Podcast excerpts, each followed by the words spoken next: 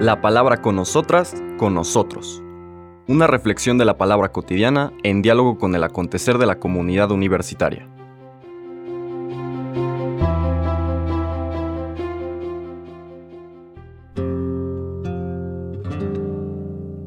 Hola, buenos días. Bienvenidas, bienvenidos a la palabra con nosotras, con nosotros. Hoy, martes, primero de febrero, seguimos nuestro recorrido en el Evangelio de, Marcos, brincándonos un pequeño episodio, pero ahora vamos a ver uno de los elementos y de las escenas más conocidas e importantes no solamente del Evangelio de Marcos, sino de la mistagogía que después retoman Mateo y Lucas. Es una escena compleja, un poco larga, paso inmediatamente a leerla. En aquel tiempo, cuando Jesús regresó en la barca del otro lado del lago, se quedó en la orilla y ahí se le reunió mucha gente. Entonces se acercó uno de los jefes de la sinagoga llamado Jairo. Al ver a Jesús, se echó a sus pies y le suplicaba con insistencia, Mi hija está agonizando, ven a imponerle las manos para que se cure y viva. Jesús se fue con él y mucha gente lo seguía y lo apretujaba. Entre la gente había una mujer que padecía flujo de sangre desde hacía 12 años.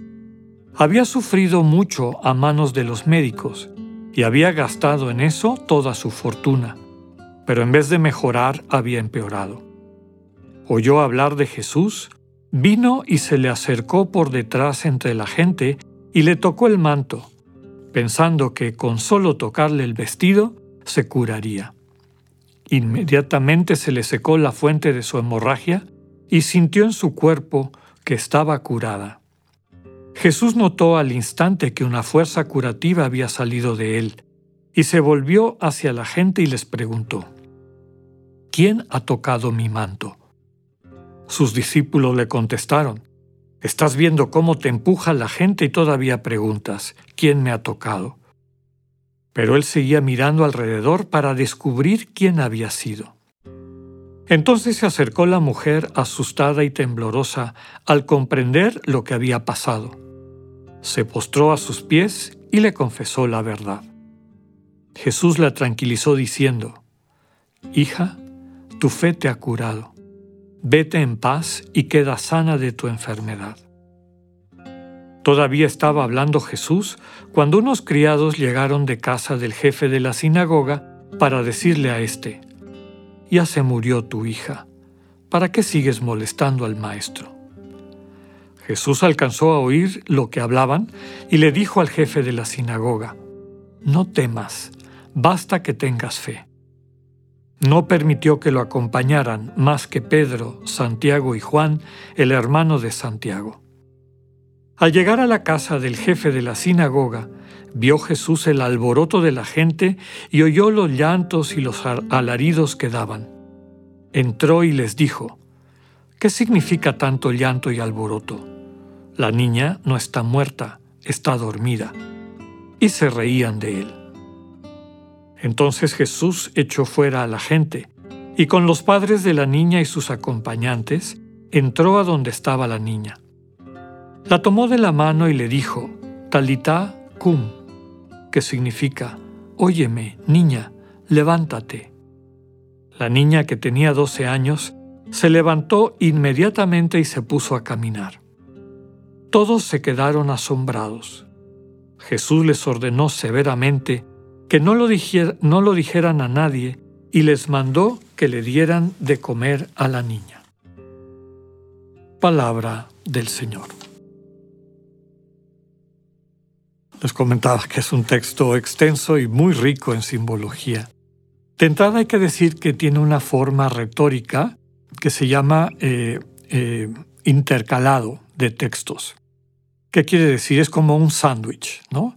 Eh, un relato que se divide en dos partes, como si fueran los dos panes del sándwich, y en medio se mete otro relato, que juntos entonces eh, tienen una misma enseñanza.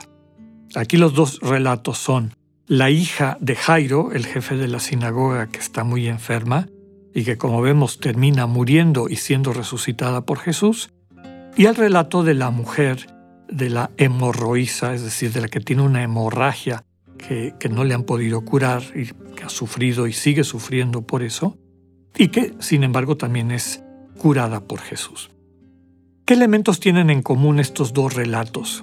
En ambos vemos personas que, a diferencia de lo que ha sido esta controversia, esta especie de coraje que muchas personas le van teniendo a Jesús y a su enseñanza, en particular las personas piadosas de la época, por decirlo de alguna manera, el judaísmo devoto, que no les gusta lo que Jesús hace, no les gusta lo que Jesús dice y las personas con las que Jesús interactúa.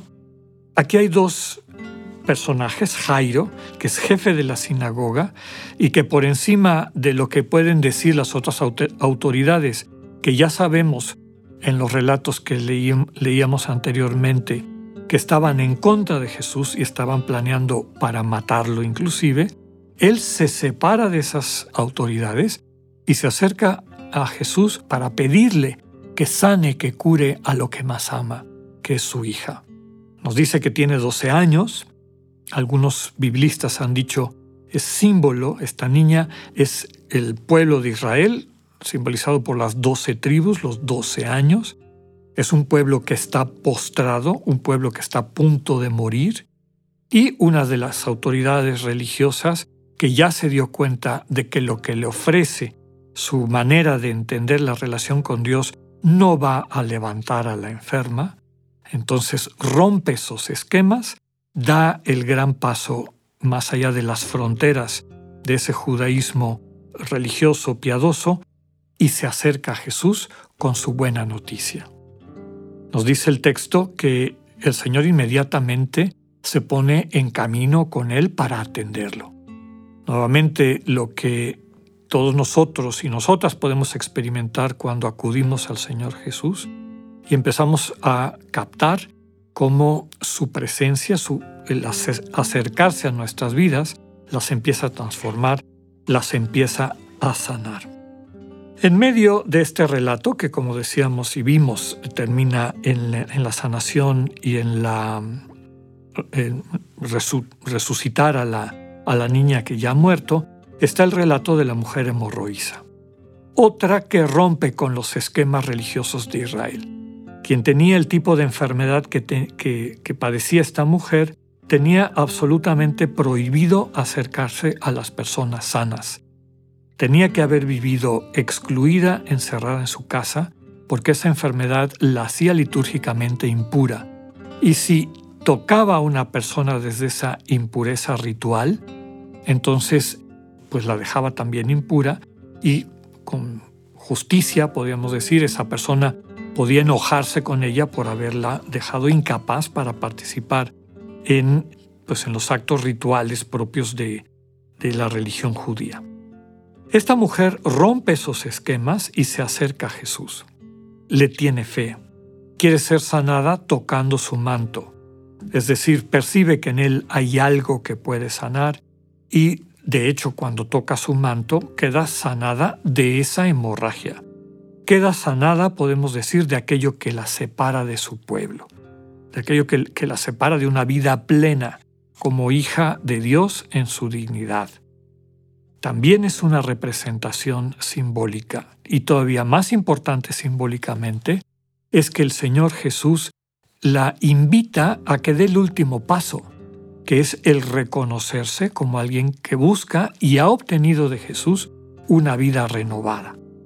Desde luego que detrás de este texto está también la invitación que hace el autor del Evangelio a todos los cristianos y cristianas de esa iglesia primitiva, no a quedarse solamente con esa experiencia personal y guardarla por temor a ser juzgados por su entorno, ya sea judío o pagano, sino que reconociendo su cercanía, su relación interpersonal con el Señor Jesús, la den a conocer a los demás.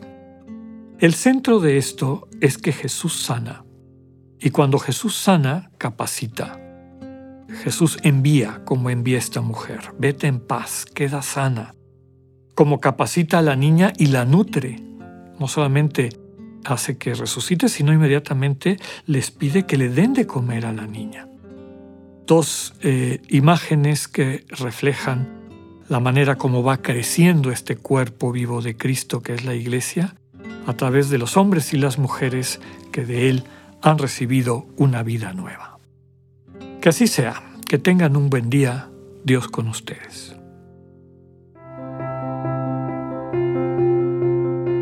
Acabamos de escuchar el mensaje del Padre Alexander Satirka.